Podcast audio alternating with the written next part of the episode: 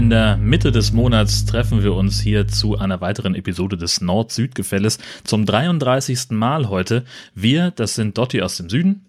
Und der Jörn aus dem Norden. Servus. Moin. Na, wie geht's? Ah, frag nicht. Ich habe seit einer Woche Kreuzschmerzen, Kopfschmerzen, Armschmerzen. Mir tut alles weh.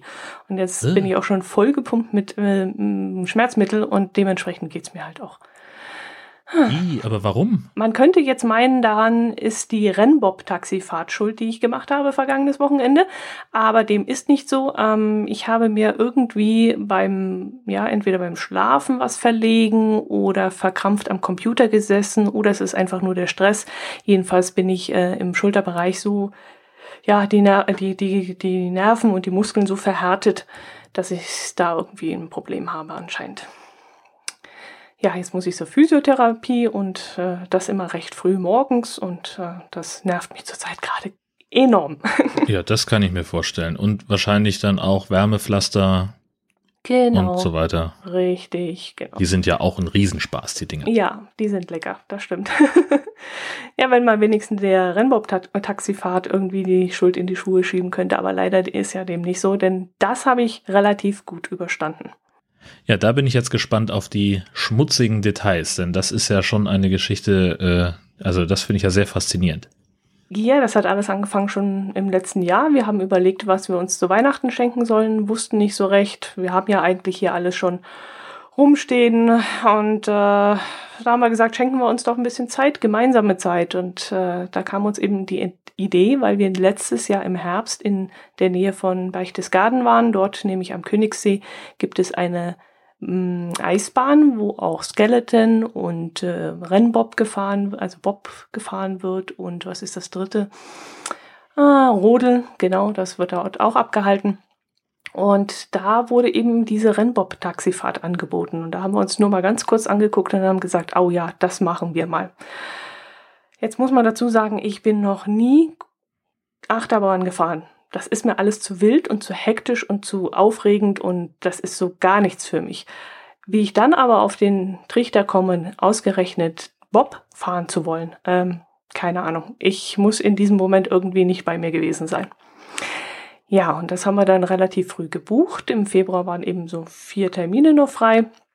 Und äh, das Ganze haben wir dann mit einer Übernachtung in einer kleinen Pension gebucht, damit wir uns auch seelisch, moralisch darauf vorbereiten können. Sind dann schon an einem Samstag dorthin gefahren, haben uns dann noch ein bisschen Berchtesgaden angeschaut, sind dann auch am Obersalzberg in dieses Dokumentationszentrum gegangen, was auch sehr interessant ist. Also wer dort mal in der Nähe ist, sollte sich das unbedingt mal anschauen. Dort gibt es auch eine Audiotour, die man dann entweder für zwei Euro bezahlen kann und dann kriegt man so einen komischen Apparat mit oder man kann es sich vorab auch als Podcast runterladen. Und das haben wir auch gemacht. Wir haben das also mit unseren Kopfhörern auf unserem eigenen Gerät äh, gehabt und haben uns dadurch die zwei Euro gespart. Ja, und dann haben wir da übernachtet und am nächsten Tag ging es dann frisch ausgeruht und mit einem kräftigen Frühstück im Magen ging es dann zum Königssee und dort in der Bobbahn waren gerade ein Rodler unterwegs und zwar die Nachwuchsmannschaft, die hat dort trainiert. Und die sind dann auf so kleinen, ja, wie so kleine Schlitten sind das, sind die unterwegs gewesen. Und das waren die Kids, die waren so sieben bis elf Jahre alt. Und da habe ich mir gedacht, Mensch, das sieht ja alles ziemlich relaxed aus das scheint ja nicht so schnell zu sein. Und so ein riesiger Bob, wo vier Leute drin sind, äh, sitzen, so gestandene Mannsbilder, der kann ja eigentlich nicht wesentlich schneller fahren als so ein kleiner, schnittiger Rodel, dachte ich mir. Naja. naja. Frag mal den befreundeten Physiker. Nee, kennst, du, kennst du einen Physiker? Oder nee. musst du es noch, du weißt es schon, dass es doch geht, oder? Nee, ja, jetzt weiß ich schon, genau. Na also. wir hatten dann nachmittags um drei hatten wir dann einen Termin zu dieser Bobfahrt. Wir waren auch einer der ersten. Es standen also fünf Bobs oben. Es waren dann ungefähr so 30 bis 40 Leute, die dann an dem Tag dann fahren wollten. In jedem Bob äh, fahren zwei Leute mit, also der Pilot selber, der das Fahrzeug auch lenkt, und dann eben noch zwei zusätzliche Personen. Und da waren eben der, mein Herz allerliebster und ich zusammen drin gesessen. Ja, und dann ging es los. Dann hat der Pilot sein äh, Fahrzeug da ein bisschen angeschoben. Ich saß hinter ihm. Danach kam mein Herz allerliebster. Und wir fuhren da erstmal so diese Startrampe hinunter und ich dachte mir, hui, ist das lustig, schön. Dann habe ich kurz meinen Magen gemerkt.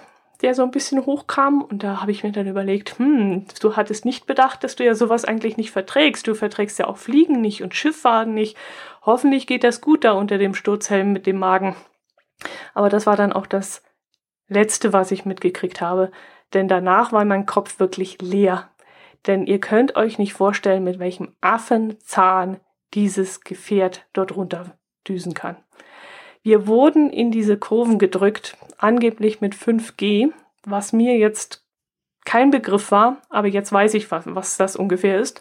Also ich hatte wirklich das Gefühl, sämtliche Därme, Därme und, und Organe und mein Magen, mein, meine Nieren, mein alles, was ich in mir habe, drückt sich auf den Boden. Also das war alles nach unten verrutscht in meinem Körper. Es war unglaublich. Ich habe teilweise den Kopf gar nicht hochhalten können äh, es war, ich kann es einfach nicht sagen, wir sind da senkrecht an diesen Wänden vorbeigeschossen, äh, in diesen Kanal dadurch, durch, durch, also es war unglaublich. Ich, ich kann es euch gar nicht erklären, ich war fertig mit den Nerven hinterher.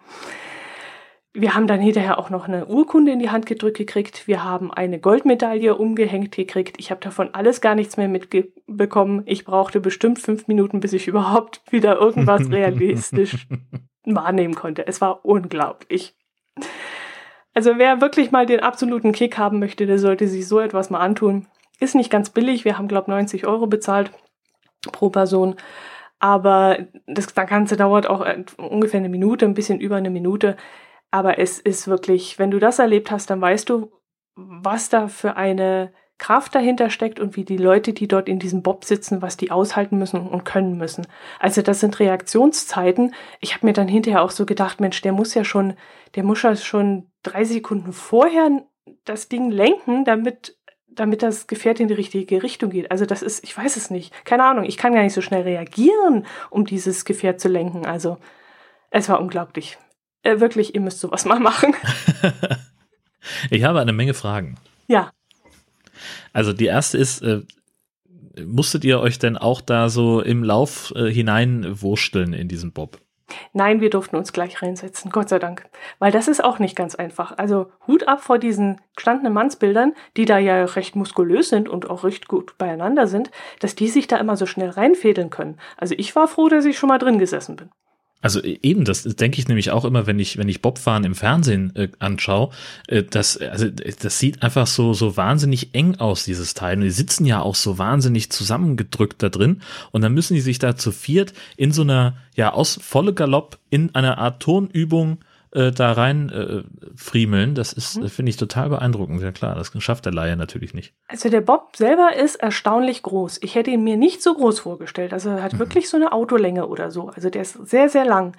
Aber in diesem Ding drin ist es sehr eng. Und dann, wie gesagt, so große Männer. Und wir waren jetzt nur zu dritt ge drin gesessen. Also zu viert, ich kann mir das echt nicht vorstellen, wie man das hinkriegt. Aber die sind ja natürlich auch ein bisschen schnittiger angezogen in ihren hautengen ähm, Dingern da. Aber ja, ich weiß es nicht. Man muss sich da, glaube ich, sehr gut kennen dann. und mögen. ja, vor allem mögen, genau.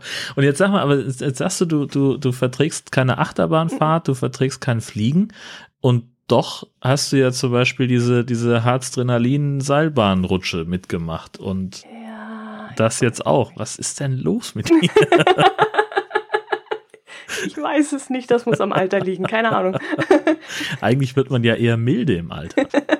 Meine Oma hat immer gesagt, du lebst nicht mehr lang, wenn sowas war. Ja. Ich, ich habe keine Ahnung. Also gerade dieses Harzdrenalin, das hat mir ja noch irgendwie so, das fand, sah so gemütlich aus. Das war ja dann auch irgendwie gemütlich. Und deswegen habe ich mir jetzt gedacht, der Bob, das kann, das kann gar nicht schlimm sein. Also ich weiß es auch nicht.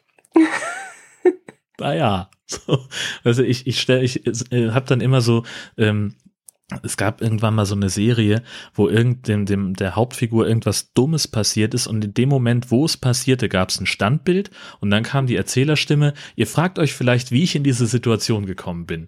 Und dann erzählt er die Geschichte. Und da musste ich dran denken, weißt du, so, so im Vorbeirasen, wie du so äh, 5G-mäßig versuchst, irgendwie dich äh, gerade zu halten. Und dann Standbild, Ihr fragt euch vielleicht, wie ich in diese Situation geraten bin. Sensationell. Herrlich. Ich hatte sofort Kopfkino. Toll. Wunderbar, ja. Und sag mal, die, die fahren doch dann, also, also die sind ja unfassbar schnell, das haben wir eben schon gehört. Mhm. Aber dieses Bremsen am, am Ende, das ist ja auch immer so mit einem mordsmäßigen, äh, ähm, also das, das, das sieht immer so wahnsinnig dramatisch aus, wenn die versuchen, diesen Bob dann anzuhalten. Wie ist denn das, wenn man da drin sitzt? Äh, rumpelig, aber auch erstaunlich harmlos. Ähm, es geht dann auch schon, die letzten drei Kurven sind es, glaube ich, geht es auch schon wieder bergauf. Das nimmt dann auch schon mal den ersten Schwung. Dann ist die Fahrbahn, also die, die Bahn nicht mehr so glatt. Es ist dann also schon Schnee und ein bisschen harschig das Ganze. Und er kann noch zusätzlich bremsen. Also das war dann relativ harmlos. Und es ging auch nicht mit einem Schlag zum Stoppen, so dass man so nach vorne gesteuert wurde, sondern das lief sich schon relativ gut aus. Also das war nicht so wild. Ich habe übrigens ähm, eine Actioncam mit auf dem Helm gehabt. Also ich hatte meinen alten Motorradhelm präpariert, hatte dort eine Actioncam drauf montiert. Wir wollten dann auch noch vor Ort eine zweite Actioncam haben. Das hatten wir im Vorfeld verabredet mit dem Veranstalter. Aber als wir dann dort waren, ähm, wusste dann leider keiner etwas davon. Und so ist bei der ersten Fahrt erstmal nur meine Actioncam auf dem Helm mitgefahren.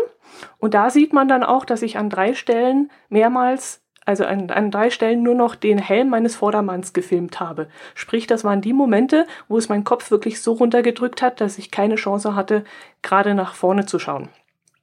Mhm. Und als wir dann unten angekommen sind und da hat äh, dann der Pilot zu mir gesagt, also wenn du magst, gib mir nochmal deine Action mit. Ich tue die dann nochmal vorne an den Bob ran. Und das hat er dann auch nochmal gemacht und da sieht man eben die ganze, die Perspektive nochmal aus Sicht des Bob-Fahrers sieht wirklich sehr spektakulär aus. Also kann man dann, ich kann mal verlinken in den Shownotes, könnt ihr euch mal anschauen. Das sieht man dann wirklich, wie das da so scharf um die Ecken geht, ja, oder in den Kreislein. Völlig nachvollziehbar, dass du äh, den, den Kopf da nicht hochhalten konntest. Ich meine, 5G, das mhm. ist das, das fünffache Körpergewicht. Also ich würde da mit 600 Kilo auf den, auf den Bob drücken, ähm, wenn ich da drin säße. Und äh, also mein Kopf ist natürlich das Schwerste an mir weil ich, aber den, den würde ich auch nicht hochhalten können. Also mein Herz allerliebster hinter mir hat gesagt, er hat sich die äh, Landschaft noch so ein bisschen angeschaut, also rechts und links. Das war mir nicht mehr möglich. Ja, Respekt. Also 5G, das also das das zieht doch enorm, ja. finde ich. Also ich habe mal ich habe mal in einem in einem Segelflugzeug gesessen bei einer bei einem Kunstflugprogramm. Da sind wir bis 6G gegangen Ui. und äh, da also ich habe dann ganz bewusst auch mal versucht, einen Arm hochzuheben oder sowas. Das war habe ich nicht geschafft. Okay. also ich kriegte, ich hatte keine, keine Probleme mit der, mit der Halsmuskulatur, das ging, weil ich mich aber auch nach hinten anlehnen konnte. Mhm. Aber jetzt irgendwie so den Arm vom, vom Bein auch nur ein paar Zentimeter hochheben, da hätte ich mich schon, also länger anstrengen müssen, als die Belastung nachher dauerte. Das waren nur ein paar Sekunden und in der Zeit habe ich es halt nicht geschafft.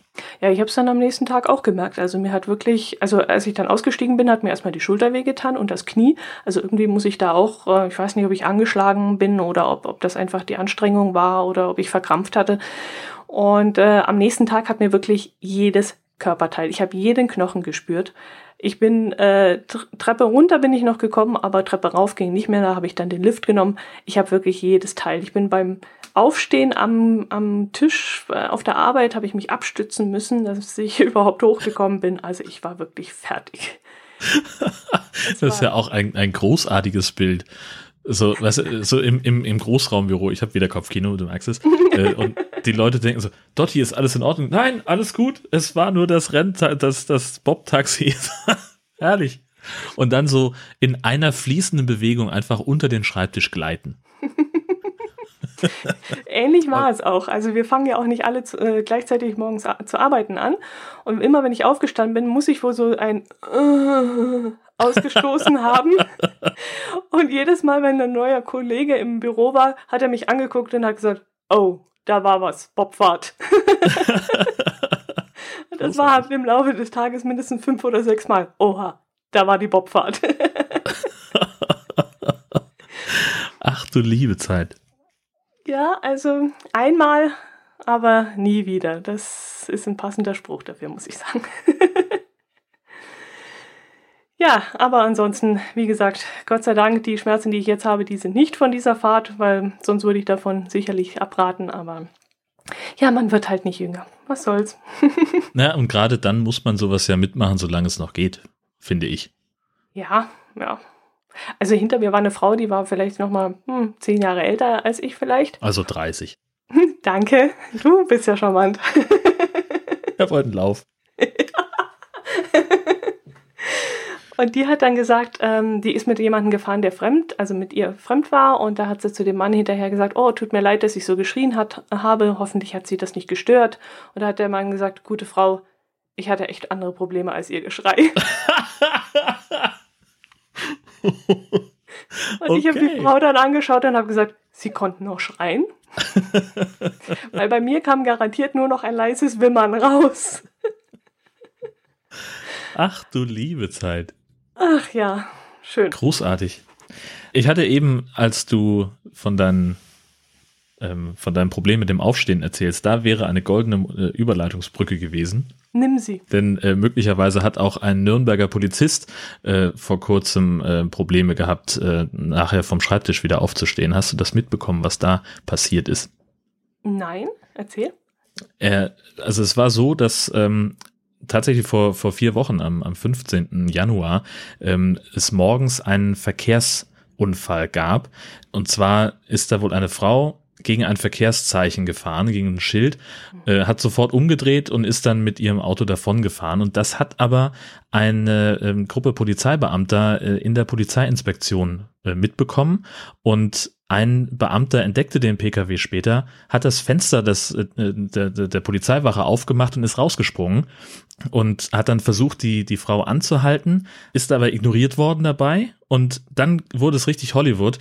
Ähm, der Beamte hat dann einen Taxifahrer angehalten, hat gesagt, äh, ist reingesprungen, folgen Sie diesem Wagen da und hat dann also äh, die, die Frau äh, auch wegen der Hilfsbereitschaft des Taxifahrers widerstandslos festnehmen können und sie wurde dann zur Dienststelle gebracht, steht hier noch in der Pressemitteilung. Ja, sage mal, das ist ja wirklich Hollywood. also es, es geht jetzt nicht daraus hervor, welches Stockwerk das war, wo der, wo der rausgesprungen ist, aber es klingt ja sehr nach Erdgeschoss. Na, hoffentlich. Das wäre ja dann wahrscheinlich anders ausgegangen aber wegen eines Verkehrsschildes. Also ob man sowas da riskieren sollte. Ich meine, schon aus dem Fenster, aus dem normalen Fenster springen kann ja durchaus irgendwas nach sich ziehen. Einen umgeknicksten Fuß oder irgendwas. Ja. Also ich meine, am Ende vor allen Dingen wegen 1500 Euro Sachschaden. Insgesamt oder an dem Schild? An Gesamtsachschaden. Wahrscheinlich also wahrscheinlich Schild Auto. und Auto, ja. Mhm. Weil so ein Schild kann doch nicht teuer sein, oder? Also ein Freund von mir ist mal ähm, aus einer Kurve getragen worden und hat drei Meter Leitplanke rasiert und der hat 3000 Euro bezahlt. Für die Leitplanke? Für die Leitplanke, ja. Ja, das kann ich mir dann schon eher vorstellen. Weil da muss ja ein ganzes Stück dann wahrscheinlich ausgewechselt werden und gerade die Arbeitszeit, die wird ja dann dementsprechend teuer sein. Aber so ein Verkehrsschild? Mhm. Genau. Achso, die Frau hatte übrigens ein Promille. Ah, okay. Und hat wohl ähm, auch noch, äh, während der Polizist die Anzeige aufgenommen hat, hat sie ihn ständig fotografiert und das Gespräch aufgezeichnet und wohl per WhatsApp oder irgendwas verschickt. Ähm, kriegte deswegen also dann nochmal eine extra Anzeige und ist ihr Telefon jetzt los. Na herrlich. Ob sich das gelohnt hat. Ich bin unsicher. Da wäre ich doch lieber stehen geblieben. Wenigstens hat sie nichts geklaut. okay, ja, gut. Danke für die Überleitung. Sehr gern. Ja, bei uns nämlich in Kempten hat ein Unbekannter ein Foto von der Weltmeisterschaft, Fußballweltmeisterschaft von 1954 geklaut mit den Unterschriften der Helden von Bern. Und da war unter anderem auch die äh, persönliche Widmung von dem legendären Trainer Sepp Herberger mit drauf. Und dieses Bild hat nämlich im Ärztehaus am Klinikum in Kempten gehangen. Und zwar äh, zwischen den beiden Toilettentüren stand in dem Zeitungsbericht. Nämlich da, wo man am öftesten vorbeikommt und deswegen das Ganze am meisten ähm, bewundern kann. Das Bild selber hat äh, nach Schätzungen zwar nur einen Wert von 1000 Euro, aber ich denke mal, da werden die Fußballfans anderer Meinung sein, denn ich denke mal, dass so ein Bild echt unbezahlbar ist. Denn gerade mit den Originalunterschriften und äh, von der Weltmeisterschaft, also das ist schon heftig, so etwas mitgehen zu lassen. Aber ich habe ehrlich gesagt, ähm, äh, ich kann es nicht verstehen. Warum hängt man das so öffentlich irgendwo hin, ohne es abzusichern in doppelter und dreifacher Form? Oder ich weiß es nicht. Ich würde sowas nicht öffentlich hinhängen. Denkst natürlich auch nicht dran, dass aus dem, aus dem Krankenhaus jemand ein, ein Bild mitnimmt.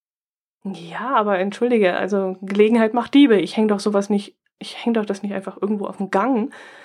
Die Gefahr besteht doch. Also ich lasse auch keinen Geldbeutel mitten auf dem Schreibtisch liegen. Äh, ich sperre halt sowas weg. Ich mach's halt, weiß ich nicht. Also ich hab da, ja, ich sag Edge Badge. Selbst schuld, ja. Ja. Hm. Also ja, ja, das wird wahrscheinlich auch das letzte halbwegs wertvolle äh, Bild gewesen sein, was da im Krankenhaus äh, aufgehangen wird. Zumindest im Original aufgehangen wird. Also das wäre jetzt vielleicht dann so das, was ich machen würde als Reaktion darauf, halt die, die Sachen, äh, die da hängen, einfach äh, mit einem sehr guten Farbkopierer oder so einfach nochmal Mhm. reproduzieren damit dann eben nicht das, das äh, wertvolle Original da hängt und man es im Zweifelsfall eben so schnell ersetzen kann. Ja, das wäre auch eine Lösung gewesen, genau. Und parallel könnte man es dann auch noch im Andenkenladen anbieten, damit die Leute gar nicht in Versuchung kommen, das mitzunehmen. Richtig. Und für die Postkarte noch einen Euro verlangen. Ja, Zum wieso Beispiel, nicht? Genau. Hm. Wenn man sowas darf. Ich weiß gar nicht, wie das dann rechtlich ist. Das müsste natürlich dann vorher geklärt werden, natürlich. Also kopieren für deinen eigenen Bedarf, äh, schätze ich, dass das geht. So, ähm, damit du eben das Wertvolle nicht hinhängen musst. Das glaube ich schon, dass das machbar ist. Aber dann äh, das zu verkaufen, das müsste man halt dann jeweils mit dem Urheber klären oder mit seinen Nachfahren. Gut, selber schuld, sage ich dann nur. Ja, Ja, kannst du dich noch an unsere Episode 22 erinnern und an die Geschichte vom Kugelwunder im Unterallgäu?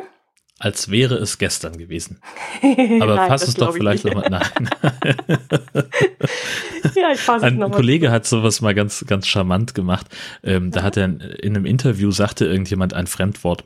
Ähm, und äh, mein Kollege hat also sehr geistesgegenwärtig gesagt, könnten Sie es mir bitte einmal nochmal erklären? Unsere Hörer wissen natürlich, was das bedeutet, aber ich habe das noch nicht gehört, das Wort. Ähm, und so hätte ich natürlich das auch machen können. gelernt ist gelernt. Ja, ja, ja. Ja, äh, wir hatten da damals von diesem Fall, von diesem ominösen Fall berichtet. Da ist nämlich damals ein 89-jähriger Mann ähm, mit bewaffnet auf seinen Sohn und äh, dessen Bekannten losgegangen und hat dabei äh, den Bekannten ähm, ja, beschossen und die Patrone ist dann am Mobiltelefon und am Schlüsselbund zweimal abgeprallt. Das heißt, er hatte wirklich im doppelten Sinne Glück, denn äh, die äh, Kugeln wären sonst tödlich gewesen. Und da war jetzt nämlich die Verhandlung vor ein paar Wochen und der Mann ist jetzt äh, zu einer Gefängnisstrafe verurteilt worden.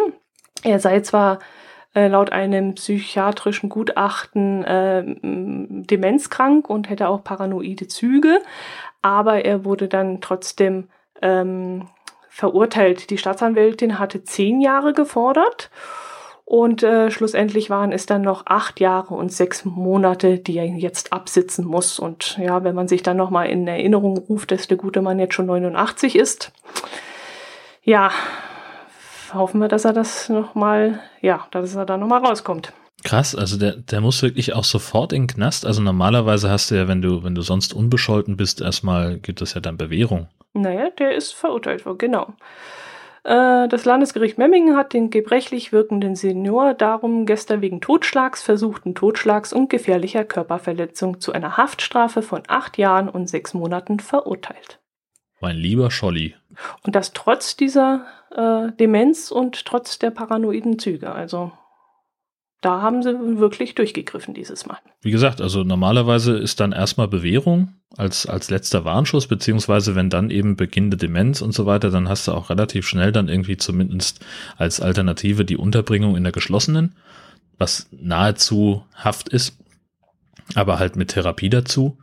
Aber mein lieber Schwan, Hm. Richter gnadenlos. Ja, und es stand jetzt auch nichts in dem Bericht, dass, ähm, dass das Ganze nochmal aufgerollt werden kann oder dass da Einspruch erhoben wird. Das scheint beschlossene Sache zu sein. Junge, Junge. Na gut, aber das war natürlich auch eine, eine, eine krasse Geschichte, ne? Also er ist, da musste er ja richtig, ähm, na, also wenn die, die Tötungsabsicht äh, gegeben war und, und Es ging ja damals irgendwie, die, äh, die beiden Männer wollten wohl irgendwelche Reifen aus seiner Garage holen, dann sei er wohl sehr aufgebracht schon rausgerannt und hätte sie dann bedroht, hat dann wohl schon mal einmal um sich geschossen, muss dann wieder zurückgegangen sein, nochmal andere Waffen geholt zu haben. Also es war damals wirklich sehr spektakulär und vielleicht war das alles doch so schwerwiegend, äh, dass der Richter jetzt eben durchgegriffen hat. Aber wie gesagt, 89 Jahre, ich weiß auch nicht. Hm, naja, ist so. ja. Ähm, was hast du noch in Polizeirichtung? Ähm, die Polizei in Rostock musste kürzlich äh, Nachhilfe geben in Artenkunde. Und zwar ist da ein Mann spazieren gegangen mit einem Tier, ähm, das, äh, also mit einem Hund, ähm, und er ist darauf angesprochen worden, dass äh, der Hund ja keine Steuermarke hat. Und der Typ beharrte also laut äh, Polizeipressemitteilung darauf, dass äh, da, das kein Hund sei, sondern ein Schaf. Und das, das ist einfach großartig. Er ging also und er ließ sich da auch, er ließ da auch nicht von ab. Also das ging so lange, die haben ihn dann äh, sogar bis nach Hause begleitet und haben gesagt, das ist ein Hund und er sagt, nein, das ist ein Schaf. Und dann haben sie so lange rumgetan, bis sie dann völlig entnervt ähm, die Amtstierärztin geholt haben, die dann amtlich feststellen musste, dass es sich bei diesem Tier eben doch um einen Hund handelt. Und es gibt da auch ein Foto in dieser Pressemitteilung. Es gibt, es ist halt so ein, so ein Hund, der ist halt sehr, sehr lockig und hat ein sehr dichtes Fell. Mhm. Aber bei aller Liebe, der sieht nicht im Ansatz aus wie ein Schaf. Aber der wollte offenbar die Hundesteuer sparen, indem er behauptet, er geht mit seinem Schaf spazieren. Jetzt stell dir mal vor, das, ganz, das Ganze wäre verschleppt worden und hätte, hätte erst mal ein Gutachten machen lassen müssen und das dauert ja auch wieder ein paar Monate und das hätte sich ja noch in die Länge ziehen können, das Ganze. naja gut, das ist relativ eindeutig. Also das, äh, ja. Sehr schön. Großartig. Also es ist, äh, die Rasse heißt Perro del Agua Español. Okay. Und äh, tatsächlich haben die eine ganz leichte Ähnlichkeit mit Schafen, aber halt wegen der ganzen Locken und dem, dem dichten Fell hin bis vor an die Nase. Ähm, ja, und ich habe gerade noch mal, der Typ war 35 oder ist 35 und äh, hat sich da also überhaupt gar nicht von abbringen lassen. Hat sogar einen Heimtierpass gehabt, so ein, so ein äh, Heimtierausweis mhm. äh, für ein Schaf. Und das haben sie also nun äh, da überprüft durch die Amtstierärztin und die hat dann also gesagt, nee, das ist definitiv kein Schaf. Jetzt ehrlich, er hatte auch noch so einen Ausweis. Ja. Ja, dann hat er ja wirklich dran geglaubt, oder, oder war das? Nein, ich weiß auch nicht. Nein, das, nein, nein, das kann ich mir nicht vorstellen. Ähm, der hat, der, der wollte es, versucht. genau, der hat es einfach versucht. Und das ist jetzt halt blöd für ihn, denn äh, er kriegt nicht nur das Bußgeld, weil er eben die Hundesteuermarke nicht hatte, sondern er muss eben auch äh, damit rechnen, dass er vor Gericht äh, dazu verurteilt wird, die jahrelang nicht gezahlte Hundesteuer dann zurückzuzahlen. Also ja. auch da war die Gerechtigkeit dann äh, vollzogen worden. Sehr schön. ja, ja, in der Tat. In, in Form der Amtstierärztin in dem Fall. Ja, ich habe auch noch eine lustige Geschichte äh, aus dem Bodenseeraum mitgebracht. Ähm, da dacht, äh, dauerte nämlich ein normalerweise acht Minuten Flug eines Flugzeugs plötzlich 100 Minuten. Also ihr müsst euch das so vorstellen, das Flugzeug startet und acht Minuten später kann es auch schon wieder landen, denn es startet in der Schweiz in Altenrhein und landet dann acht Minuten später in Friedrichshafen. Aber dieses Mal hat das Ganze eben wesentlich länger gedauert und die Gründe dafür waren ein Helikopter der Schweiz, des Schweizer Militärs. Der war nämlich kurz zuvor gestartet und hatte dadurch ein riesiges Schneegestöber verursacht. Und der ganze Pulverschnee, der hat sich dann auf der Piste verteilt und sei da sofort angefroren. Und äh, das Flugzeug, das bereits in der Schweiz gestartet war, konnte dann in Friedrichshafen nicht mehr landen und musste dann 100 Minuten lang eine Schleife fliegen, bis dann eben äh, alles wieder so abgesichert war, dass das Flugzeug dann auch in Friedrichshafen wieder landen konnte. Und das hatte halt dann bei uns für reichlich Lacher dann gesorgt. Ja, äh, zum Glück hatte der genug Sprit dabei. Stimmt, Denn das ist ja normalerweise sehr knapp berechnet, damit es eben nur so lange dauert. Genau, also da hast du natürlich schon irgendwie so ein bisschen Puffer, aber äh, von 8 auf 100 Minuten, da ist also, naja, das ist ja, äh, also ich würde jetzt eher sagen, wenn ich 100 Minuten fliege, dann nehme ich Puffer für 8 Minuten mit oder so. Genau so rum, ja, hm. stimmt. Ein bisschen vertan hat sich übrigens auch eine Frau in Bielefeld. Äh, die ist äh, mit ihrem Auto irgendwie in einen S-Bahn-Tunnel geraten und äh, ist da, also ob sie es jetzt nicht gemerkt hat oder ob sie gedacht hat, sie kommt da jetzt wieder raus, wenn sie nur genug Gas gibt. Jedenfalls äh, nach 500 Metern ist sie erst zum Halten gekommen. Weil es dann offenbar nun wirklich nicht mehr weiterging, weil das Auto vielleicht auch ein bisschen beschädigt war oder sie ist stecken geblieben. Ähm, und dann hat sie das Auto einfach abgestellt und ist durch den Notausgang des Tunnels verschwunden. Und äh, zum Glück hat das Auto auf den Schienen aber einen Notfallkontakt ausgelöst, der also den äh, S-Bahn-Verkehr gesperrt hat. Das heißt, die das mussten an alle anhalten. Und dann hat das auch mehrere Stunden gedauert, ähm, bis ein Spezialunternehmen und die Feuerwehr das Auto aus dem Tunnel wieder raus hatten. Ich habe jetzt gerade versucht, im Kopf Bild zu zeichnen. Also in die Straßenbahn rein, das kann ich mir noch so vorstellen, weil die Schienen ja manchmal die gleiche Höhe haben wie so wie der Teer, wie das, wie der Asphalt.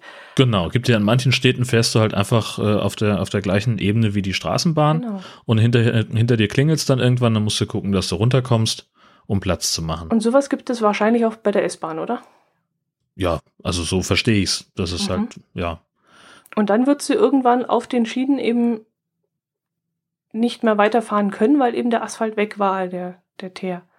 Ja, genau. Das scheint so zu sein, dass es da irgendwo dann äh, die, die Schienen halt, was weiß ich, wahrscheinlich dann geradeaus in diesen Tunnel gehen. Mhm. Da ist sie vielleicht mhm. noch mitgefahren, aber irgendwann war dann halt Feierabend mit, mit Teer mhm. und es war nur noch Schiene da und Gleiskörper und dann ging es nicht mehr weiter.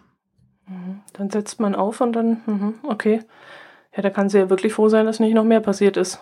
Richtig, dass sie vor allem noch, also dass es halt diesen Notfallkontakt gab, der den, den Zugverkehr angehalten hat und dass sie da eben dann so unbeschadet rausgekommen ist. Mhm. Also natürlich muss sie jetzt dann wahrscheinlich die Bergungskosten übernehmen und ich glaube, es wurde auch äh, angeordnet, dass sie zur, zur, zum Idiotentest muss.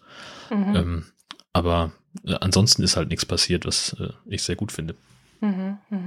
Ja, ich wundere mich auch immer, wenn man wieder davon hört, dass jemand auf einer, äh, einem unbeschrankten Bahnübergang zum Halten gekommen ist und äh, der Zug da reingerauscht ist oder äh, durch Notbremsung gerade noch gestoppt werden konnte.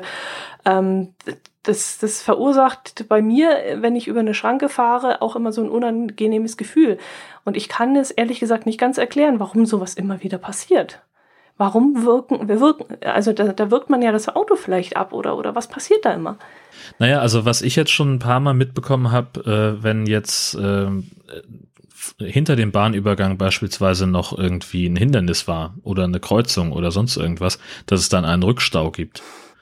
Ähm, ja, und da dass, dass Leute dann ja, dass, dass sie eben aus Unachtsamkeit, so, ne, so wie, wie man eben auch manchmal Idioten sieht, die im, im Stau eine, eine Einfahrt dann zuparken, eine, Straßen, eine Abbiegung. Ähm, sowas passiert dann eben auch, dass sie auf den Schienen stehen bleiben.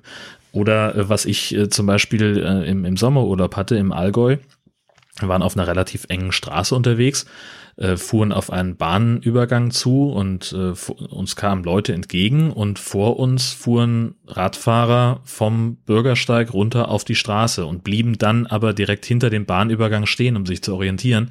Und ich stand nun auf dem Bahnübergang. Mhm und konnte nicht weg. Also die Schranke ist nicht zugegangen, ist das nichts passiert.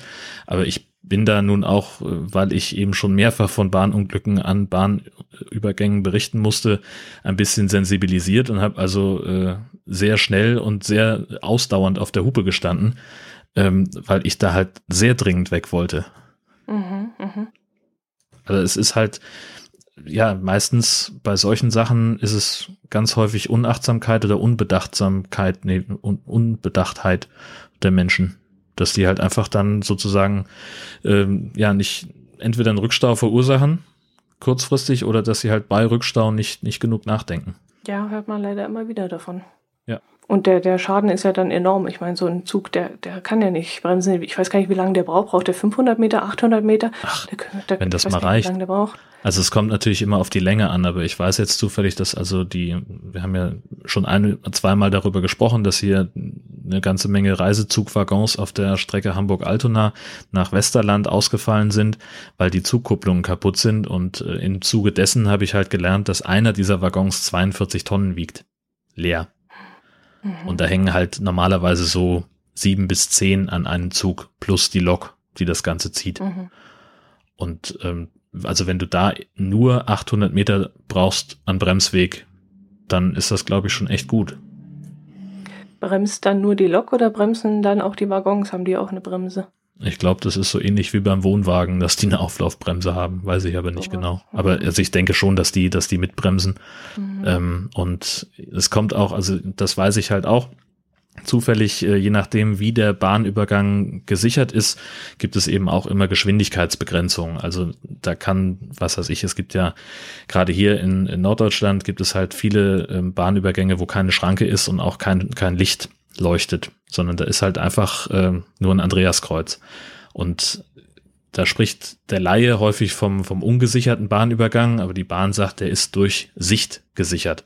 Das heißt also, du hast so viel ähm, freies Feld rechts und links, dass du den Zug grundsätzlich sehen kannst, wenn er kommt.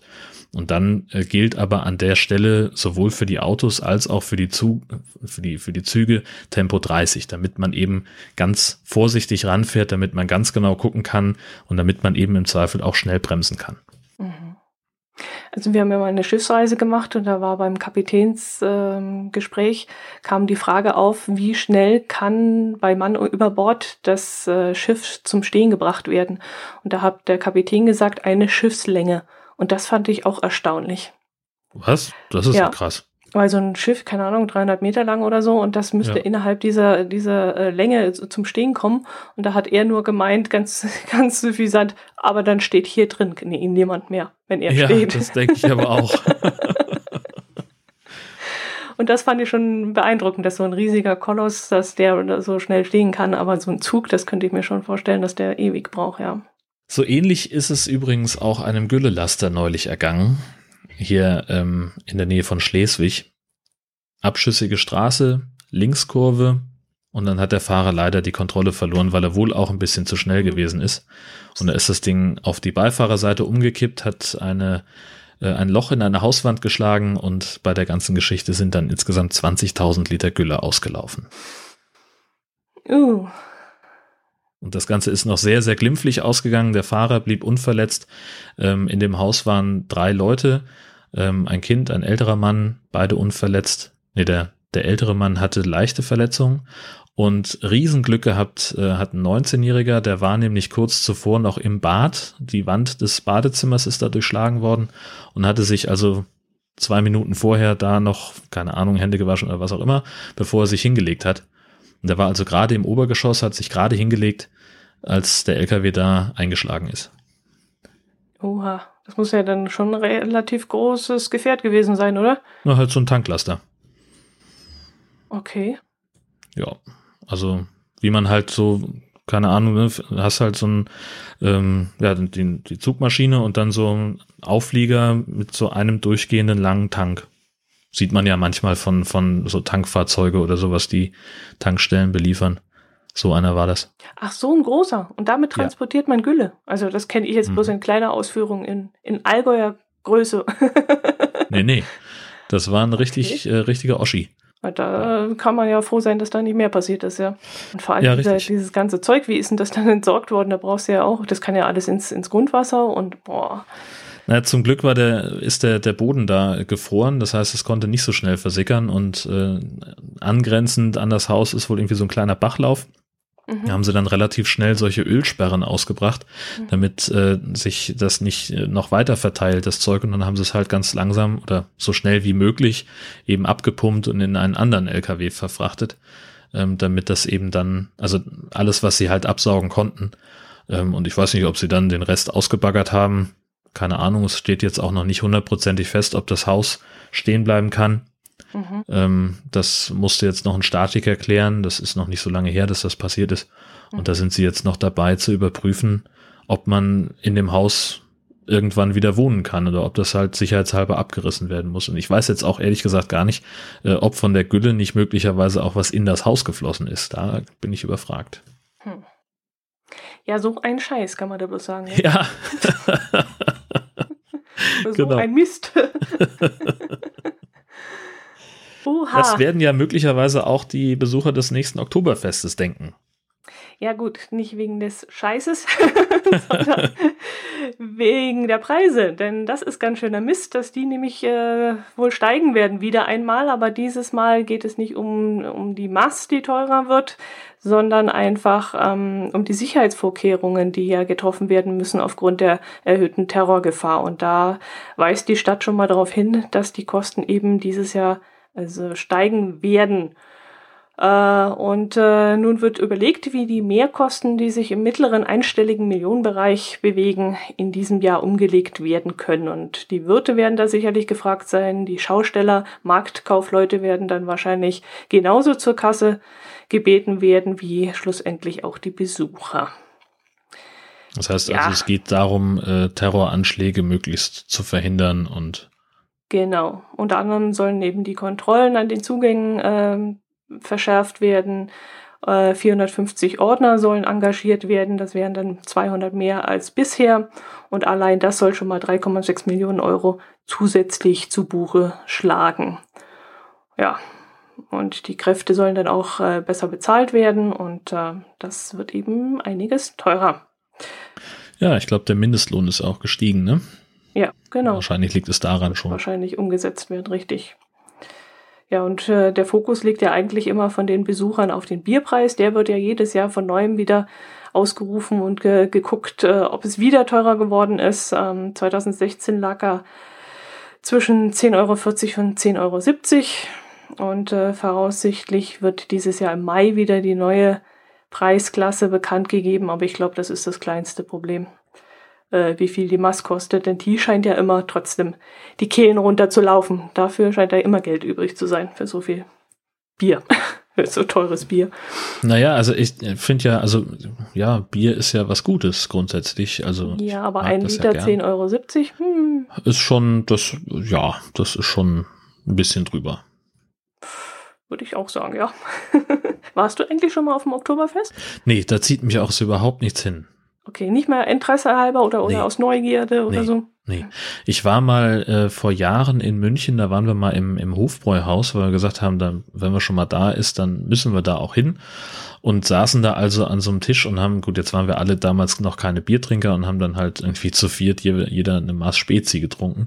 Aber es, ich fand halt diesen, allein den Geruch im, im Hofbräu nach, ähm, nach Bier und Erbrochenem.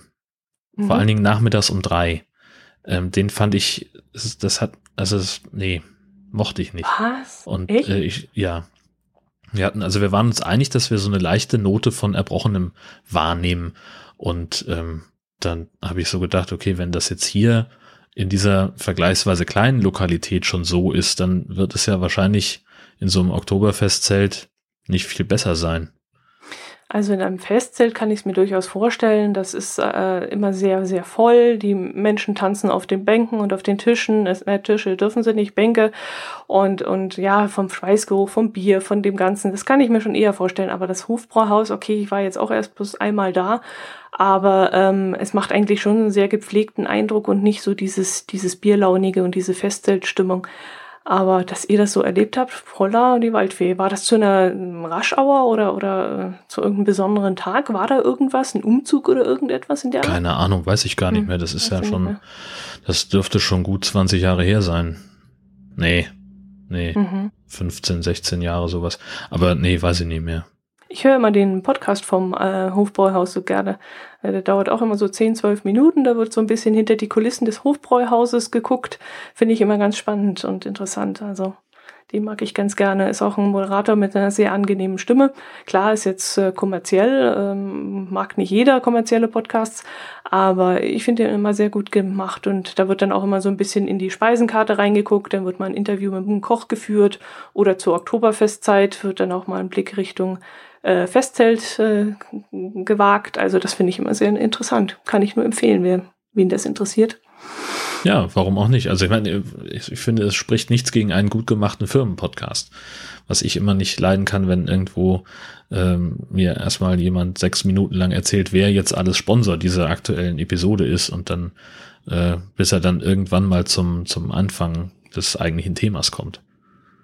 Oder noch schlimmer finde ich ja, wenn, wenn äh, Podcasts in der Mitte unterbrochen werden für einen Sponsorenhinweis. Das nervt richtig. Das können wir ja jetzt gerade mal machen. Palim, palim. Und nun die Werbung. Genau. Kaufen Sie Schmonk. Schmonk. Nur echt mit dem Spörgel. Ich dachte, wir machen das jetzt ernsthaft und machen für Rennbob-Taxifahrten. Ach so, Werbung dieses, oder ja, für, auch für gut. Hofbräuhaus und Mir ist jetzt nur nichts Schlaues eingefallen. du verkaufst dich zu schlecht. Ja, das ist es, genau, wahrscheinlich ist es das. Ja. Ach, Du hast dieses Ach, Mal wieder einen kuriosen Automaten mitgebracht, oder? Ja, ich habe endlich, also ich, der ist mir schon vor einer ganzen Weile aufgefallen hier in Husum. Ähm, und zwar hängt der äh, an einer Autowerkstatt außen dran. Das Ding sieht aus wie ein Zigarettenautomat und da kriegt man äh, kleinere Ersatzteile, Dichtungsringe, ähm, hier so kleine äh, Glühbirnen für, für einen Scheinwerfer und lauter so ein Tülüt, was man halt so braucht, um sich mal mal schnell selbst zu helfen am Auto. Ähm, und das fand ich doch total spannend und habe da also mal äh, zwei Fotos eingestellt, einmal äh, so im Ganzen und dann nochmal so detailmäßig, äh, dass man mal sieht, was da auf den Knöpfen draufsteht, was man aus dem Ding rausholen kann. Sensationell. Hast du den durch Zufall entdeckt oder, oder wusstest du davon? Nee, ich bin da zufällig vorbeigekommen, ähm, weil ich mir kürzlich ein ähm, Auto bei Sixt ausleihen musste und äh, da ist dann direkt nebenan diese Autowerkstatt. Und ich musste ein bisschen warten und habe so ein bisschen rumgeguckt und da stieß ich auf dieses Gerät. Der ist auch sehr auffällig, weil also die Firma heißt irgendwie Blackwork Pirates oder so ähnlich und da ist ein riesen Totenkopf drauf auf dem Automaten äh, und da guckst du dann ja schon mal hin, was das sein kann. Das stimmt, ja. Hätte ich jetzt auch was anderes vermutet. Ja, genau. Apropos Fahrzeuge, äh, was macht dein Wohnwagen?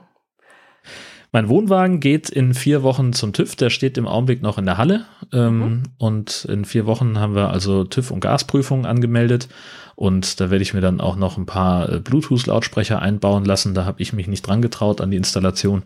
Und dann ist der soweit klar für die erste Ausfahrt. Dann müssen wir mal gucken. Ähm, vielleicht so nach den Osterfeiertagen mal die ersten ähm, die ersten ein verlängertes Wochenende zu machen. Meine Frau muss halt arbeiten, ne, Pastorin und so. Äh, das ist da Großkampftag bei ihr und äh, dann tut's, glaube ich, ganz gut, wenn wir danach dann mal ein paar Tage frei machen und mal irgendwo hinfahren. Mhm. Muss ja noch nicht mal weit sein, einfach ein bisschen raus und mal testen, ob der Wohnwagen noch, noch taugt. Mhm. Was hast du da vor mit deinen Bluetooth-Lautsprecher? Warum willst du da was fest installieren und, und wie planst du das?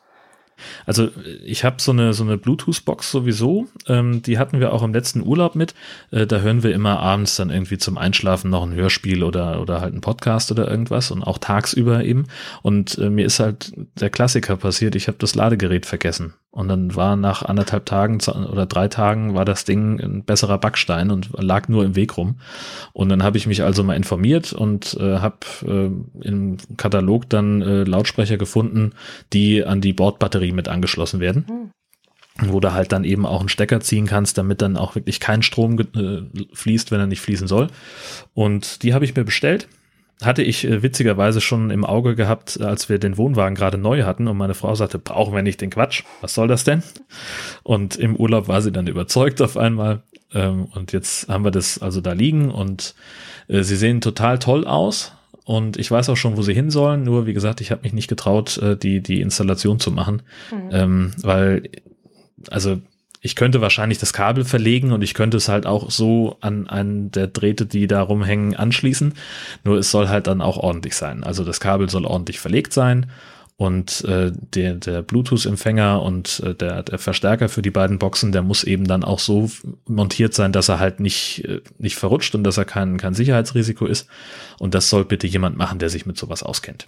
Und das machst du dann im Rahmen eines Werkstatttermins, der sowieso schon ansteht. Genau, also ich fahre da ja sowieso zum, zum TÜV und Gasprüfen und dann habe ich gesagt, dann lege ich den Kram dazu, ähm, habe das auch schon soweit vorbesprochen, dass, dass das äh, ansteht und dann werde ich denen nur zeigen, wo ich das hinhaben will und dann haben sie halt zwei Möglichkeiten, wo sie den Strom hernehmen können, nämlich einmal von der Küchenlampe, die läuft auf entweder auf Netzstrom oder auf 12 Volt. Ähm, und 12 Volt brauchen wir halt. Ähm, oder von der ähm, Stromversorgung für die Wasserpumpe, die ist da auch in der Ecke ähm, in der Nähe eingebaut und dann müsste das eigentlich gehen. Hm, cool. Und wie sieht's dann überhaupt mit der Urlaubsplanung aus? Habt ihr damit schon angefangen oder wisst ihr noch nicht, wo es hingeht? Also die, die ersten anderthalb Touren sind im Prinzip fertig geplant. Äh, die erste größere Tour, das wird mein erster Solo-Ausritt mit dem Ding, äh, weil meine Frau auf Studienfahrt fährt und ist dann zehn Tage weg. Und da habe ich gesagt, dann kann ich acht Tage weg sein, ähm, weil ich sie halt am ihrem Abreisetag wahrscheinlich zum Flughafen fahren muss. Ich werde sie auch abholen müssen. Und dazwischen äh, ziehe ich mir dann den Wohnwagen an die Ostsee. Da habe ich einen kleinen Campingplatz entdeckt in der Mitte zwischen Eckernförde und Kiel, in Suchendorf, um ganz genau zu sein. Mhm. Und der bietet einen fantastischen Blick auf die Ostsee. Und habe ich vor, nichts anderes zu tun, als den ganzen Tag neben dem Wohnwagen zu liegen, Podcast zu hören, mittags zu grillen und, naja, sagen wir mal, dreimal am Tag mit dem Hund irgendwo um die Ecke zu gehen, dass der sich mal entspannen kann. Und ansonsten nichts weiter. Das wird toll. Also wirklich richtig Urlaub. Also nicht noch nebenbei arbeiten oder so, sondern du ziehst den Wohnwagen wirklich dahin, wo du dann auch Urlaub machst. Genau, richtig. Mhm. Und dann mhm. bleibe ich da. Und ähm, an dem Campingplatz sind äh, zwei Restaurants in unmittelbarer Nähe. Ein Supermarkt ist auch nicht weit weg. Und wie gesagt, ich werde mich also hauptsächlich vom Grill ernähren und mir morgens vielleicht ein paar Brötchen kommen lassen. Irgend sowas. Das wird super. Schön. Und bei euch so? Mm, wir können noch nicht so großartig planen, weil wir äh, privat jetzt noch ein bisschen was zu organisieren haben. Wir haben jetzt einen Pflegefall bei uns in der Familie und äh, da wissen wir jetzt noch nicht, wie es weitergeht. Deswegen können wir da noch gar nichts planen. Ähm, es war geplant, dass wir dieses Jahr die erste Fahrradtour machen wollen, die erste E-Bike-Tour. Das sollte eine Woche lang gehen am Rhein und an der Mosel entlang. Ob das stattfinden kann, wissen wir noch nicht. Und äh, geplant war auch im Herbst äh, nach Rügen zu fahren. Das ist ja unsere Lieblingsurlaubsinsel. Und äh, da hätte es dann auch ein Geocaching-Event gegeben im September. Und ähm, so waren eben auch bei uns die Pläne, dass wir da hinfahren und dann noch ein paar Tage verlängern. Geplant war auch wieder der Harz, weil wir ja unsere Harzer Wandernadel weiter sammeln wollen. Aber wie gesagt, wie weit wir das dieses Jahr planen können und machen können, das wissen wir leider noch nicht. Das muss ich erstmal bei uns hier alles äh, langsam einspielen und wenn das äh, dann Hand und Fuß hat, dann können wir dann entscheiden. Also ich denke mal, das wird relativ kurzfristig dann äh, bei uns losgehen. Was ich vorhabe, dieses Jahr auf jeden Fall äh, wieder ein paar Podcast-Events äh, zu besuchen, aber das kann ich dann außerplanmäßig selber machen. Das ist dann nicht so wild, aber die großen Urlaube, die können wir da jetzt leider noch nicht planen. Aber ich würde es gerne, weil bei uns liegt immer noch Schnee und ich würde jetzt am liebsten schon irgendwelche Kataloge blättern und den, den äh, ähm, Camping-Caravan-Katalog äh, in die Hand nehmen und schauen. das macht ja so viel Spaß, aber geht leider noch nicht. Wir haben neulich auch, wir saßen im Auto, wir sind äh, losgefahren, wir haben äh, Leute in Kiel besucht und haben so gedacht, Mensch, wie viel geiler wäre es denn jetzt, wenn wir den Wohnwagen hinten dran hängen hätten und würden einfach irgendwo in die Sonne fahren. Mhm. Also wir haben, wir haben richtig Bock jetzt langsam, dass die Saison wieder losgeht. Und jetzt äh, darf es dann auch langsam mal wärmer werden, damit sich das dann auch lohnt, damit es dann auch Spaß macht. Und ja, wenn das der, der Karren erstmal aus dem Winterlager raus ist, beziehungsweise bei uns steht er ja sowieso die, das ganze Jahr in der Halle, weil wir mhm. keinen, keinen anderen Stellplatz haben. Ähm, aber er steht jetzt halt hinten noch hinter zwei anderen Wohnwagen eingekeilt, die nur für den Winter drin stehen. Und äh, wenn das jetzt erstmal so ist, dass wir da so ohne weiteres drankommen, dann ist das auch irgendwie wieder entspannter, das Camperherz. Bei mir ist es noch fieser. Wir haben ja äh, auf unserem Grundstück eine Garage stehen, wo der Wohnwagen drin steht. Jetzt liegt bei uns aber noch ungefähr ein halber Meter Schnee im Garten aber nicht gleichmäßig. Also an einer Stelle, nämlich so quer über die Wiese bis zur Eingangstür von meiner Wohnwagenhalle, geht so ein schmaler Streifen, wo weniger Schnee liegt. Und ich habe die Befürchtung, dass da bald grüne Wiese durchkommen wird, so, so als, als Leitfaden, geh dort entlang, geh dort entlang, geh dorthin. Du willst es doch auch. Und dann werde ich irgendwann diese Tür öffnen und mal kurz in den Wohnwagen reinsitzen. Ich habe schon überlegt, ob ich da einen Podcast aufnehmen soll, einfach mal wieder reinsitzen. Ja, na klar, natürlich. Ach, ich freue mich auch schon wieder riesig auf die Saison. Ja, aber ist ja noch so lang hin. ja, ja, wir sind noch so ein bisschen unschlüssig, was wir, was wir mit unserem Haupturlaub äh, anfangen sollen. Also wir hatten da so zwei, drei Optionen, die wir uns äh, überlegt haben. Aber ist alles noch unklar mit der, mit der Urlaubsplanung. Aber was feststeht, ist auf jeden Fall die, die Nummer im Juni. Also da, das habe ich auch schon angezahlt ähm, und, und den Platz verbindlich reserviert. Also das geht auf jeden Fall los. Also das von dir jetzt meintest du jetzt? Ja, genau. Das, was du machst. Mhm. Genau. Ja, und was hattet ihr ungefähr für Pläne oder was steht im Raum? Naja, es gibt da zum Beispiel ähm, so eine Geschichte, das hat meine Frau vor zwei Jahren, glaube ich, gemacht. Ja, genau, da hatten wir einen Wohnwagen gerade neu. Ähm, das nennt sich Kirche unterwegs. Das ist, äh, da gehen dann Freiwillige ähm, auf Campingplätze und bieten da so eine Art Animationsprogramm an, ähm, was zwar von der Kirche kommt und das auch so, ähm, so ein bisschen Andachtselemente hat, aber eben nicht nur. Ähm, da wird dann eben auch gebastelt und da wird viel gesungen, da werden Geschichten erzählt und ähm, da das Ganze findet dann statt gegen Kost und Logis, also man kriegt dann halt den Stellplatz und äh, die die Organisatoren äh, bezahlen dann eben das Essen und und da gut, man kocht dann halt selbst. Und das wollte sie eigentlich nochmal machen, steht aber noch nicht ganz fest. Und danach hatten wir überlegt, nochmal irgendwie ein oder vielleicht zwei Wochen wegzufahren. Aber das, wie gesagt, ist alles noch, noch unklar, ob es mit unserer beider Urlaubsplanung so hinhaut und ähm, ob das überhaupt auch organisatorisch zusammengeht. Also vielleicht fahren wir auch so einfach anderthalb, zwei Wochen weg. Mhm. Aber frühestens kurz nach ähm, Ostern geht's überhaupt bei euch los.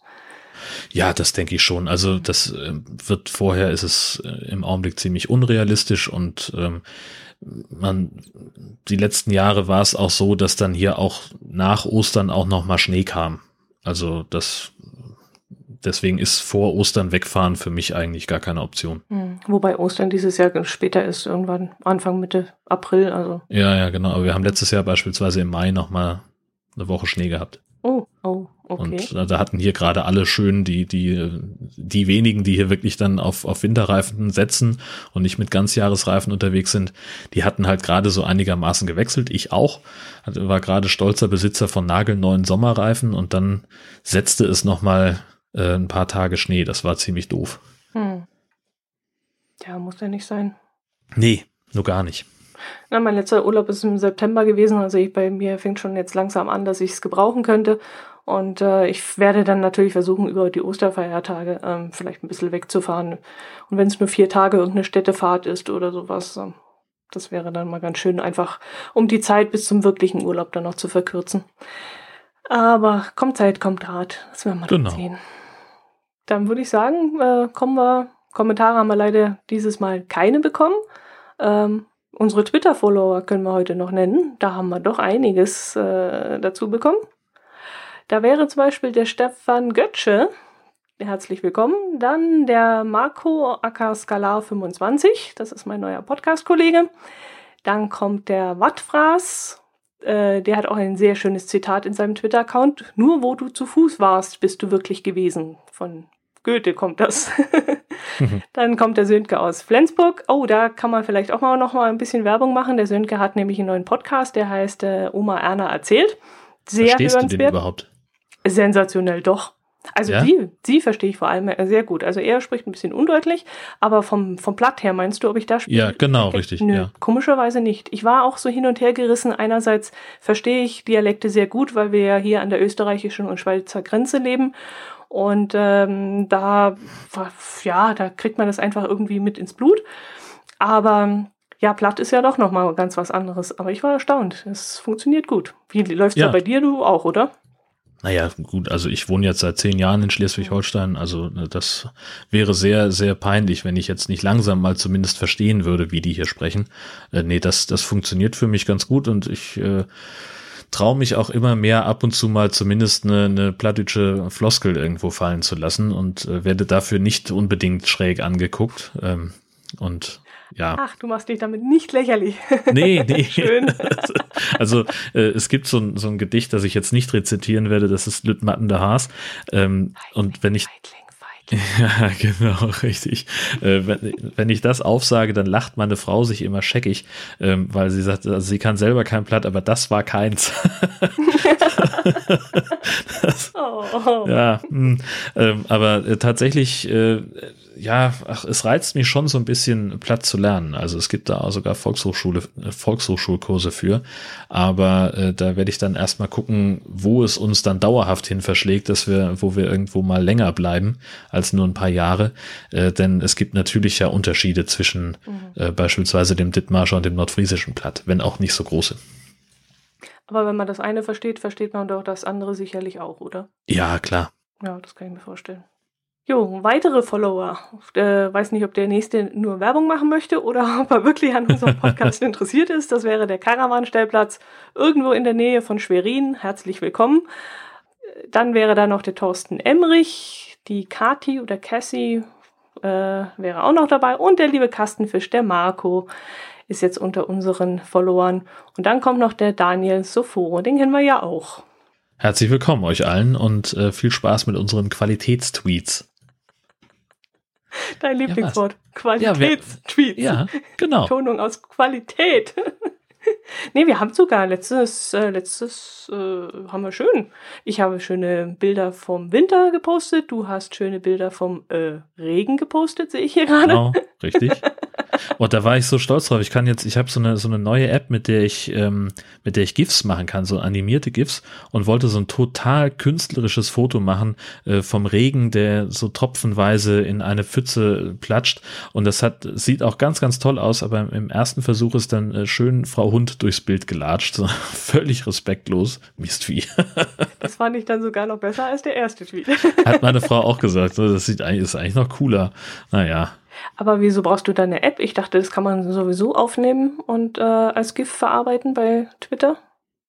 Geht das nicht inzwischen schon automatisch? Keine Ahnung, weiß ich was, nicht. Ich hab, was hast ich du hab jetzt, für eine App? Äh, wie heißt, warte, jetzt muss ich nachgucken. Du stellst ja Fragen. Ähm, die heißt äh, High Speed Camera. Mhm. Und äh, da drückst du halt einmal drauf und dann kannst du halt einstellen, ob die jetzt eins oder bis zu 50 Fotos machen soll. Und äh, wenn die Fotos dann äh, gemacht sind, ist die 50 Fotos rattert die durch in zwei, drei Sekunden. Und äh, wenn die fertig sind, dann kannst du halt sagen, mach mir da bitte ein animiertes Gift raus. Mm, okay. Keine Ahnung, ob es dann noch irgendeinen schlaueren Weg gibt, aber ich finde die eigentlich ganz gut. Okay, was ist aus dem Hund geworden? Weil ich hier auch gerade den Tweet sehe, ihr hattet ja, glaube ich, einen Hund gefunden.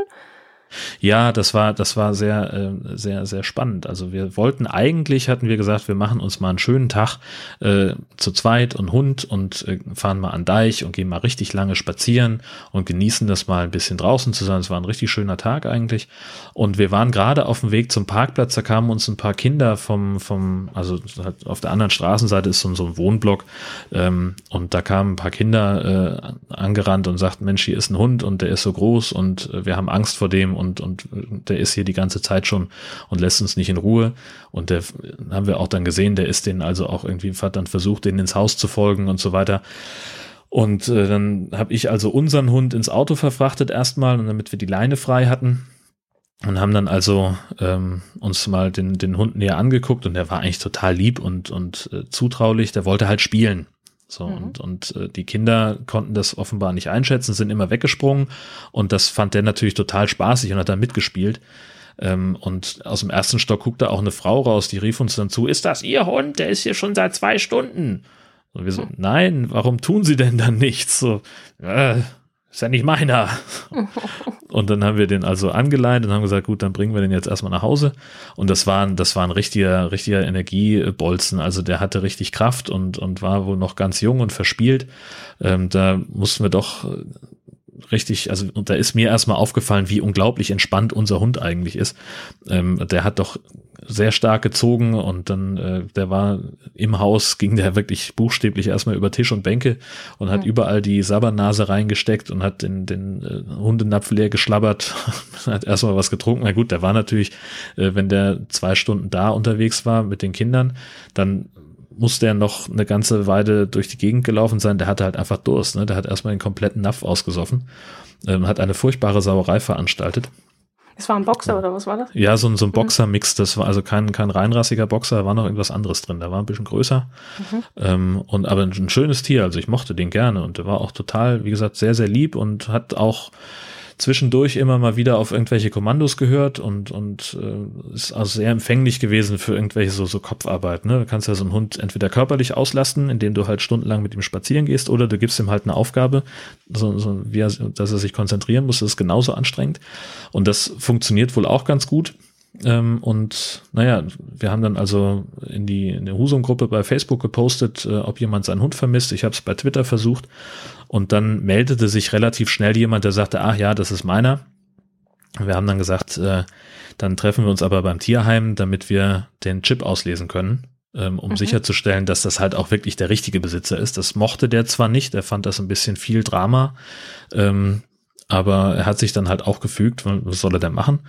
Ähm, und dann war aber schon auf dem Parkplatz klar, äh, ja, die kennen sich und die mögen sich. Also der Hund ist, äh, hat sich sehr gefreut, dass er sein Herrchen wieder gesehen hat. Und da haben wir dann also auch mit dem Tierheimpersonal zusammen entschieden, den Chip müssen wir nicht auslesen. Mhm. Und dann war das eine Sache von letztlich zwei Stunden, wenn überhaupt, ähm, bis der Hund dann wieder bei seinem Besitzer war. Mhm. Ich habe mich am Wochenende mit jemandem unterhalten, äh, weil mich das interessiert hat mit diesem Chip. Mm, und der hat mir gesagt, äh, dass ihr Hund zwar auch gechippt ist, aber komischerweise nicht registriert, weil sie das damals nicht gecheckt haben, dass sie das selber machen müssen. Also der wurde beim Arzt, beim Tierarzt wohl gechippt und dann dachten sie, das wäre jetzt erledigt, damit wäre er in irgendeiner Datenbank und sie müssten sich nicht mehr drum kümmern und hatten aber nicht verstanden, dass sie dann aber sich selber eine Datenbank suchen müssen, eine gängige, die wohl, es gibt da wohl mehrere ähm, wo sie dann ihren Hund eben eintragen müssen, damit, falls er verloren geht, äh, die Leute darauf zurückgreifen können und eben das abgleichen können. Äh, kennst du dich da besser aus? Also äh, auch nicht so hundertprozentig, weil wir unseren Hund schon gechippt und registriert bekommen haben. Mhm. Aber so wie ich das verstehe, ist es halt so, der, dieser Chip, äh, der sendet eine, eine Nummer aus oder da kannst du halt diese Nummer auslesen und die wird eigentlich auch im Heimtierausweis, im Heimtierpass eingetragen. Und dann kannst du darüber hinaus eben dich beispielsweise bei, bei Tiersuchdiensten wie Tasso oder sowas ähm, noch registrieren und kannst darüber dann eben auch äh, Suchanzeigen schalten und kannst dann sagen, hier, das ist die Chipnummer ähm, und, und jetzt bitte ähm, äh, bitte helft mir dabei, meinen mhm. Hund zu finden. Und dann kannst du natürlich auch, wenn du einen Hund findest, andersherum äh, auslesen ähm, und du kannst das dann halt mit dieser Datenbank beispielsweise von Tasso abgleichen. Und das ist meines Wissens die größte, äh, der größte Tiersuchdienst. Ähm, und der bietet das eben auch an. Die, die Aufnahme ist da kostenlos. Ähm, dass du halt dann äh, ja deinen Hund sozusagen auffindbar machst. Mhm. Also Aber grundsätzlich, wenn du jetzt mit dem Hund irgendwo zum Tierheim fährst, der hat einen Chip, dann kann jemand kommen kann sagen, ich glaube, das ist meiner und dann hat er eben den Heimtierpass, mhm. wo die Nummer drin steht, dann kann man das abgleichen. Ah so, deswegen, okay. Aber dass man gleich in einer Datenbank drin ist und jedes Tier zuortbar ist, das kann man eben nicht. Mhm. Man müsste dann mit dem Ausweis vorlegen und aha, okay. Genau. Mhm. Also nicht wie mit dem Fahrrad, das irgendwie kodiert ist, wo man dann sagen kann, das gehört dem und dem Halter, sondern na, im Prinzip mhm. schon. Also äh, dadurch, dass du es halt in eine ähm, in einer Datenbank wie äh, registrieren lässt, dann machst du halt, äh, gibst du eben anderen die Chance, dich zu finden. Ja. Ne, weil so musst du halt hingehen, kannst sagen, hier, hier ist der Beweis, dass das mein Hund ist. Mhm. Und äh, andersherum, wenn du eben den, die Nummer in der Datenbank einträgst irgendwo, ähm, dann kann es halt funktionieren, dass du dann eben ausfindig gemacht und benachrichtigt mhm. wirst. Mhm. Wenn du die gleiche Datenbank verwendest wie eben die anderen auch, die danach suchen. Mhm. Genau, okay. richtig. Ah ja, so läuft das. Gut, interessant zu wissen. Ja, so war das. Mit, äh, wir haben ihn ja Eumel getauft, ähm, weil er so, so äumelig war und sich so wie, wie ein Eumel halt aufgeführt hat bei uns. Ähm, und tatsächlich hieß der Bursche Loki. Ah, okay. Loki. Fand ich total unpassend. Okay. Eumel war besser. Loki ist doch eher weiblich, oder? Nee, Loki ist doch dieser, dieser, ähm, der Bruder von Thor, der immer nur Unfug stiftet. Also insofern passt es auch. Ah, mhm, okay. Hm. Na, ist ja schön, dass die Geschichte noch gut ausgegangen ist und Herrchen ja. seinen Hund wieder hat. Genau. Gut, dann würde ich sagen, das soll es doch für dieses Mal wieder gewesen sein. Haben wir doch und wieder ein. Wie durch ein Wunder, ja. wie durch ein Wunder sind wir nicht mit einer traurigen Geschichte rausgegangen. Oh. Das, das ist doch schon fast ein Kreuz im Kalender wert. wir werden schlechter. Das geht ja. doch gar nicht. genau, jetzt muss irgendjemand aufstehen und Trump rufen oder irgend sowas, um die Stimmung wieder runterzubringen. Jetzt hast du es geschafft. Ja. Sensationell, jetzt hast du es geschafft. Das war die 33. Folge vom Nord-Süd-Gefälle. Vielen, vielen Dank fürs Zuhören. Wir treffen uns dann nächsten Monat wieder in der Mitte am 15. Um 12 Uhr. Servus. Tschüss.